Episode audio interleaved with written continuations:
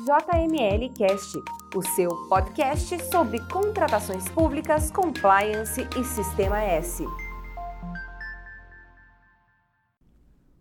Olá, pessoal. Estamos gravando este episódio extraordinário diretamente de Curitiba. E como vocês já podem perceber, peço desde já desculpas pela voz rouca, mas fui pego de surpresa com um clima frio aqui na cidade. Todavia, como nosso assunto exige tratamento imediato, vamos ao trabalho.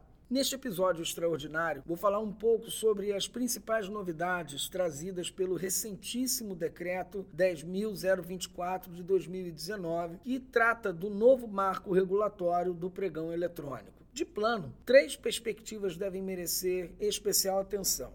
A primeira delas é que esse novo decreto somente atinge órgãos e entidades da administração pública federal, órgãos estaduais, municipais, empresas públicas, sociedades de economia mista e entidades do Sistema S não estão alcançadas pelas novas regras. Tais órgãos e entidades devem, caso entendam oportuno e conveniente, adaptar os seus respectivos regulamentos, lembrando que, ao fazê-lo, não estarão obrigados a seguir rigorosamente o que o decreto federal novo traçou mas atualizar e modernizar os seus regulamentos, aproveitando o que a nova norma tem de melhor.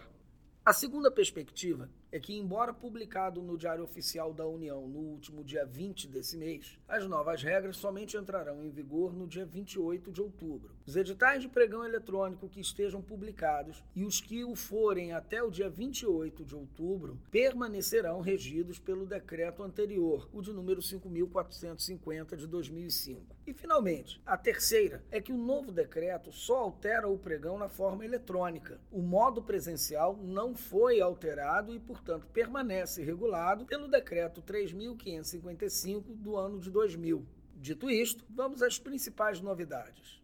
Logo de início, no artigo 1, o decreto prevê expressamente que o pregão eletrônico será cabível para serviços comuns de engenharia. Assim que essa modalidade nasceu no ano de 2000, com a medida provisória 2026, em 2002 convertida na Lei 10.520, também com ela nasceu a controvérsia, segundo a qual o pregão não poderia ser utilizado para obras e serviços de engenharia, pois é assim o que dispõe o artigo 5 do Decreto 3.555 de 2000. No entanto, como o decreto não pode alterar limites impostos em lei, mas apenas regulamentar a sua aplicação, e considerando que o artigo 1 da Lei 10.520 de 2002 não impunha essa restrição, ou seja, apenas destinava o pregão para bens e serviços comuns, o Tribunal de Contas da União reconheceu que a restrição imposta no decreto seria inconstitucional, firmando o entendimento segundo o qual somente estaria impossibilitado de usar a modalidade pregão as obras, porque não nomeadas no artigo 1 da Lei 10.520, e também os serviços de engenharia não comuns, admitindo, portanto, a viabilidade de se realizar licitação por pregão para serviços comuns de engenharia.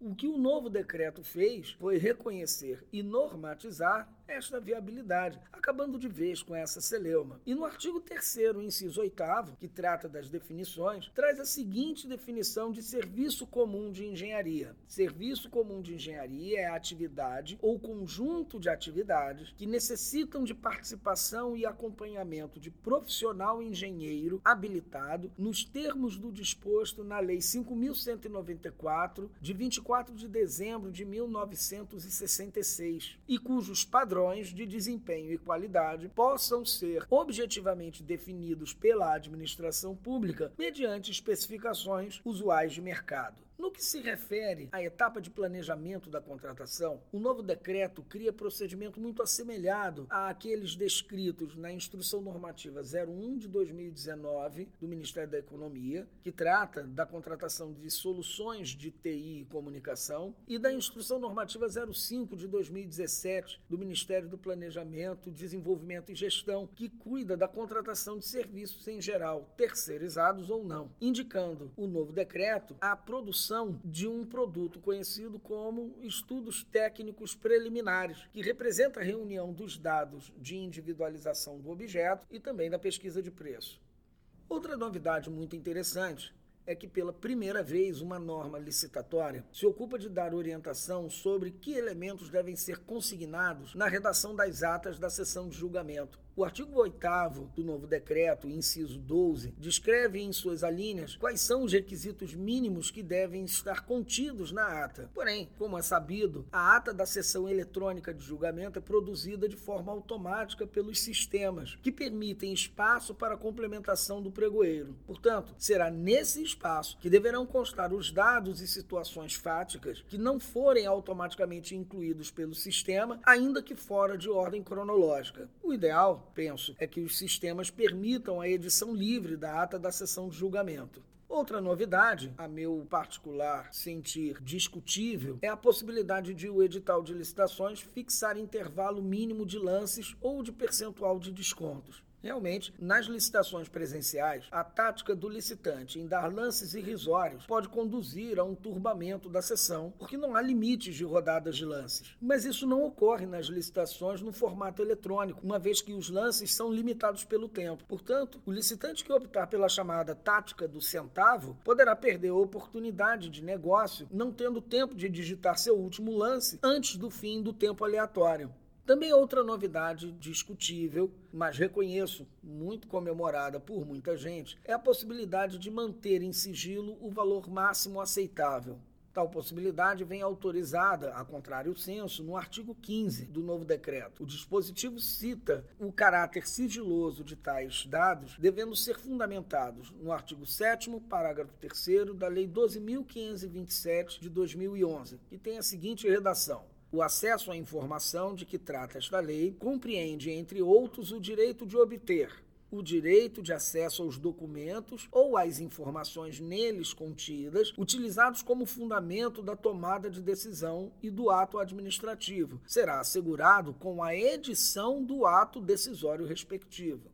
E também indica que esse sigilo deve estar fundamentado no artigo 20 do Decreto 7.724 de 2012 que tem a seguinte redação: o acesso a documento preparatório ou informação nele contida, utilizado como fundamento de tomada de decisão ou de ato administrativo, será assegurado a partir da edição do ato ou decisão. Bem, o problema é que no caso do preço máximo, o mesmo se converte em um critério de aceitabilidade de propostas. E este, segundo o teor do disposto no artigo 44, parágrafo 1 da Lei Geral de Licitações, a Lei 8.666 de 93, não pode ser sigiloso ou reservado. Veja a redação. É vedada a utilização de qualquer elemento, critério ou fator sigiloso, secreto, subjetivo ou reservado que possa, ainda que indireto diretamente elidir o princípio da igualdade entre os licitantes.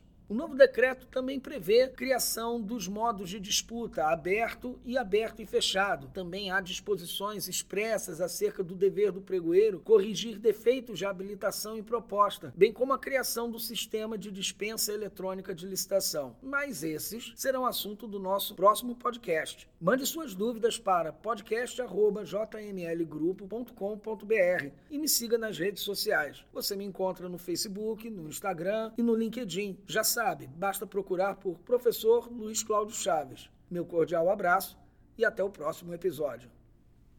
Você ouviu o JML Cast.